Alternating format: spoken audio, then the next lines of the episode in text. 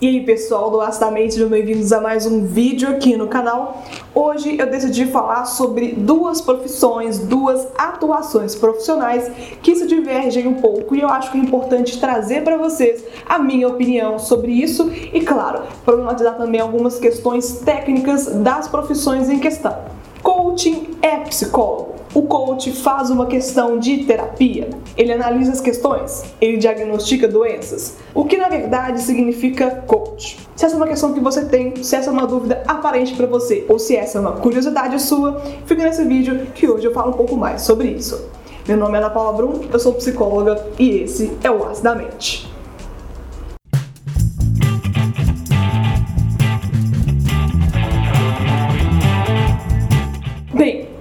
Atuação de coach no Brasil, ela é muito recente, ela não tem muitas formalizações, ela não tem muita regulamentação e por isso ela vem assumindo muitas roupagens diferentes aqui no Brasil, o que acaba ficando um pouco até negativo, sendo até desgastante para a própria imagem da profissão de coach aqui no país. Pensando a respeito do nome, de onde vem essa questão do coach?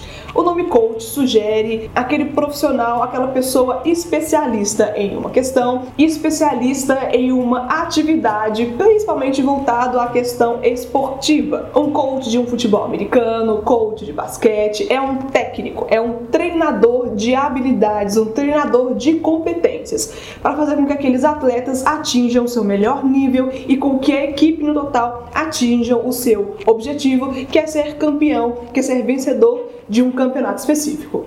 E quando a gente pensa a respeito disso, até que faz sentido ter uma pessoa que tem experiência, já que geralmente os próprios treinadores, os próprios coaches, eles são pessoas que já foram atletas de uma vez, eles têm uma noção de como que funciona, de como que é o feeling do campo, de como que é aquela atividade em si e com a experiência de vida, juntamente com uma formação acadêmica, profissional, ele vai lá e se compete a ser um treinador de pessoas para fazer aquilo que ele já fazia antes. E, no geral, a função de um coach, a função de um treinador, é fazer com que as suas habilidades, competências sejam desenvolvidas para atingir um objetivo em questão. Pensando num coach fitness, por exemplo, um coach de emagrecimento, para que você consiga agir de uma maneira mais coerente, para que você tenha condições de atingir o seu objetivo, seja emagrecer ou seja ter um corpo daquele jeito que você queria, de acordo com as suas potencialidades e de acordo com aquilo que o ambiente te promove. Ou seja, ajudando no planejamento, estabelecimento de metas, ajudando no foco daquele desenvolvimento daquela questão, de acordo com o que cada cliente quer. Ou seja, nenhuma atuação coach vai ser parecida uma com a outra, porque cada cliente é diferente de si. A profissão, a atuação de coach não é um problema. A questão é que, por não ser regulamentado, por não ter um conselho, por não ter um órgão que avalia a atuação dos coaches aqui no Brasil, qualquer pessoa que fizer um curso básico de 3, 4, 5 meses pode ser considerado um coach a partir daquela formação. Então, isso é muito problemático quando tem pessoas assumindo compromissos, assumindo responsabilidades que eles ainda não estão prontos prontos para aquilo. Percebe que isso pode ser um pouco problemático? A gente pode perceber com uma pesquisa super rápida que essa questão do subnicho dos coaches, aquilo que eles se propõem a fazer, tem sido tão genérico, tem sido tão avassalador que tem coach para absolutamente tudo. Coach financeiro, coach para emagrecimento, life coach, coach profissional, tem coach que te ajuda a ser mais conquistador, tem coach que te ajuda nos seus relacionamentos amorosos. Coach que até se propõe a falar que reprograma o seu DNA. Sim, eu encontrei isso. E existem alguns profissionais que mexem em áreas que não são de sua expertise e acaba assumindo compromissos que não são da sua própria área.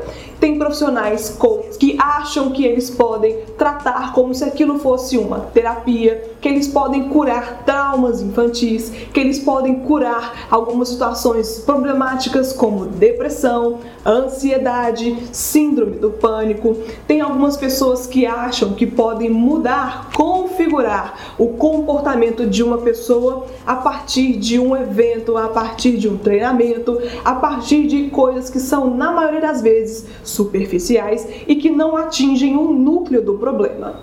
Existem aqueles eventos imersivos, aqueles cursos de imersão, de inteligência emocional, de reprogramação de crenças, onde você fica dois, três dias em um local discutindo sobre situações que para você são problemáticas. Esses eventos são sensacionais, realmente é uma estrutura maravilhosa. Eu falo disso porque eu já compareci em alguns deles e eu falo para você que sim, é um evento muito bom, mas que tem uma questão que nem todo mundo para para pensar sobre isso quando você vai nesses mega eventos tratando sobre assuntos traumáticos, sobre situações de abandono, sobre crenças limitantes, sobre questões que para você são extremamente singelas, sobre questões que para você realmente aquele momento pode ser que você nem esteja preparado para lidar, mas aquele evento com as suas músicas, os seus jogos de luzes, o seu jogo de motivação te faz levar a assistir aquilo tudo e acreditar que todos os seus problemas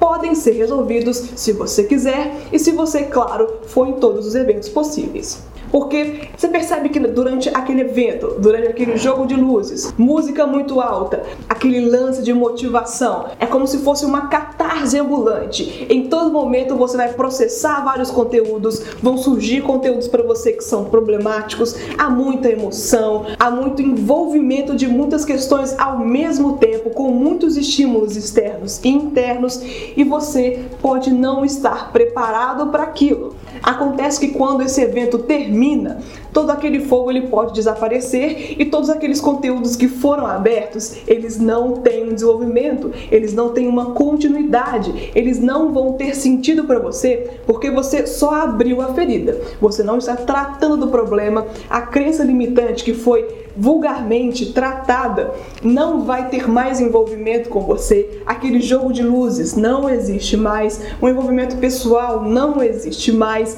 A música poderosa de empoderamento não existe mais. E o que você faz com aquele conteúdo que foi aberto, que agora surge para você como sintoma? E sim, é possível que algumas pessoas saiam daquele evento achando que foram curadas, mas em pouco tempo desenvolvam uma depressão por achar que deveria ter resolvido o problema, mas só que não. Então é importante quando você vai nesses eventos, quando você vai pensar a respeito de participar desses eventos de imersão, que falam sobre emoção, crenças limitantes, sobre situações que para você são problemáticas, se aquele momento para você é o suficiente, se aquele momento para você é o melhor para aquilo que você quer fazer e como que são as suas condições para lidar com pós-evento. Uma questão também problemática é o marketing agressivo. E é um marketing muito ligado também a questões de motivação, a frases motivadoras e que geralmente traz pra gente que está observando um próprio sentimento de angústia, porque se a gente tem aquilo que a gente quer, como assim que hoje eu tenho pouca coisa? Será que eu quero pouca coisa para mim? Será que eu sou tão ruim assim que eu não consigo atingir aquele mérito, aquele objetivo que eu tenho? Então percebe que esse marketing provocativo, esse marketing motivacional pode ser mais tóxico para você do que propriamente motivacional? Porque se você não consegue, é aquela pessoa do lado conseguiu, é porque você não é bom o suficiente, ou porque você precisa de se esforçar mais, ou porque você precisa de querer mais aquilo que você quer. E talvez esse tipo de marketing, esse tipo de propaganda precisa de ser problematizada justamente por essa questão. Porque os cases de sucesso, as pessoas que conseguem fazer aquilo que todo mundo quer, só que nem todo mundo consegue, são pessoas realmente observáveis, são pessoas realmente que mostram para você qual que é o modelo. Mas o que acontece com as pessoas que, por uma questão do ambiente, por uma questão de possibilidades, por uma questão de habilidades ou por diversas outras situações que inviabilizam aquele sucesso, como será que essas pessoas ficam? Para onde que elas vão? como que elas lidam com o sofrimento, como que elas lidam com a frustração. Para onde vai essa culpa toda de não conseguir aquilo que parecia ser tão simples? Então, na minha opinião profissional, sim, a profissão de coach é uma profissão muito importante, desde que ela assuma o compromisso que compete a ela e assuma uma postura, assuma uma capacidade que não é dela de mexer com áreas que não são de sua especialidade, desenvolver questões que não são da sua expertise, profissionais que muitas vezes não se capacitam o suficiente, pessoas que não têm nem a experiência de mercado para lidar com aquilo que elas mesmas estão se propondo a orientar. A profissão de coach ela é muito importante desde que feita de uma maneira séria, de uma maneira técnica, observando criticamente essas questões que são problemáticas, tomando cuidado para não assumir essas responsabilidades que não são dele, tomando cuidado com esse marketing agressivo de forma tóxica e exagerada, se profissionalizando cada vez mais, se atualizando de maneira constante. E é claro, agindo sempre em prol do seu cliente e não em prol da sua própria marca pessoal. Então, antes de fazer um processo com coach, pesquise sobre a pessoa, onde foi a formação, quais são os certificados que aquela pessoa tem, quais são os anos de experiência, se ele te propõe a te ajudar a ser um profissional melhor, qual que é a experiência profissional dele anterior a ser coach, quantos anos de experiência, qual que é a expertise de mercado, o que ele fez de relevante naquele tempo de trabalho, porque é isso que na verdade um coach se propõe a fazer. E se você gostou desse vídeo, não se esqueça de se inscrever aqui no Acidamente. Deixe seu like, porque eu vou saber que você gostou desse conteúdo e vou fazer mais para vocês que estão aqui no canal. Se você acha que esse conteúdo é relevante, compartilhe com as pessoas falando sobre relacionamento pessoal, sobre coach, sobre tudo que você quiser aqui no canal. E é claro, muito obrigada pela generosidade de ficar aqui até o final e até o próximo vídeo aqui no Acidamente. Até mais, pessoal. Tchau!